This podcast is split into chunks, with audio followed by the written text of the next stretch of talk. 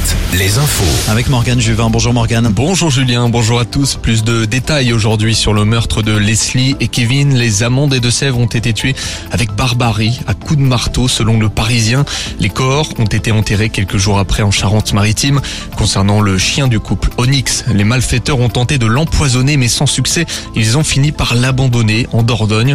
Tom, l'ami du couple, portait une haine contre Kevin. Le jeune homme lui devait 30 000 euros et Tom était amoureux de Leslie.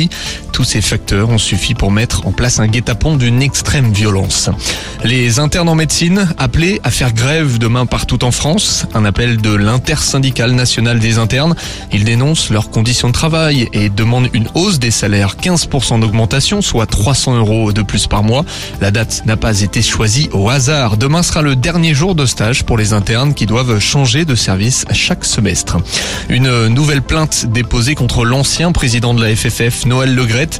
Une plainte d'une ancienne directrice générale de la Fédération de football, Florence Ardouin, pour harcèlement moral et sexuel.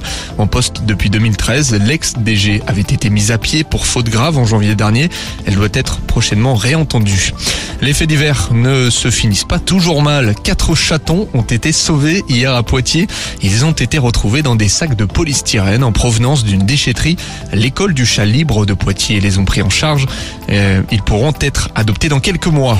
La tournée des Baudins dans le Grand Ouest. Le duo comique se produit jusqu'à samedi au Zénith de Nantes.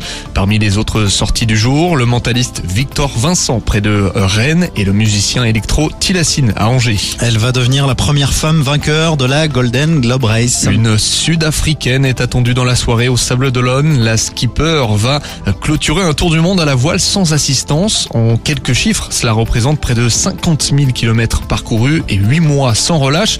Notons qu'en début d'après-midi, le Britannique Simon Curven est arrivé au Sable d'Olonne, mais il ne prend pas la tête du classement en raison de réparations réalisées lors d'une escale. Merci Morgane. À tout à l'heure. 18h, un nouveau point sur l'actu sur Alouette.